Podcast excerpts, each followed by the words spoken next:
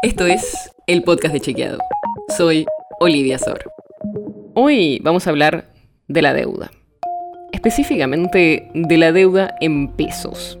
Porque Juntos por el Cambio sacó un comunicado en el cual habló de esta deuda que dejaría el gobierno y por supuesto hubo respuesta desde el oficialismo. Pero, ¿de qué estamos hablando?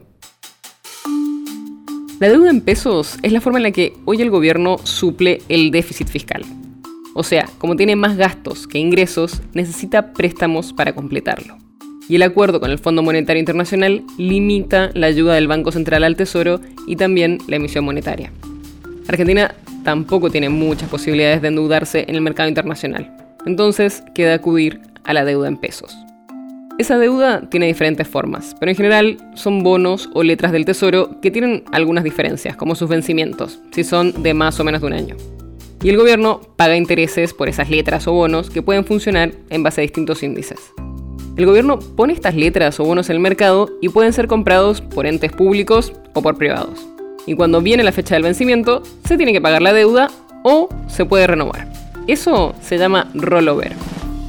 Últimamente el gobierno busca renovar justamente todos los vencimientos y además toma más deuda para sostener el déficit, por lo cual la deuda aumenta.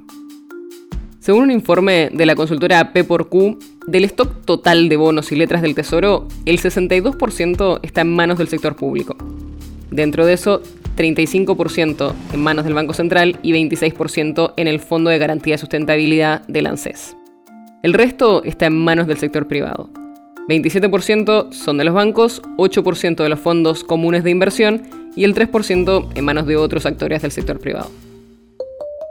Lo que dicen desde Juntos por el Cambio es que hay una, y acá utilización abusiva de instrumentos financieros en pesos ajustados en dólares, con tasas de interés imposibles de pagar. Y aseguraron que con esto el gobierno nacional no hace más que especular con dejar una bomba de tiempo al próximo gobierno. Del otro lado, el viceministro de Economía, Gabriel Rubinstein, dijo que la deuda en pesos es sostenible y que se redujo su participación sobre el PBI en relación a la que había dejado el gobierno de Macri.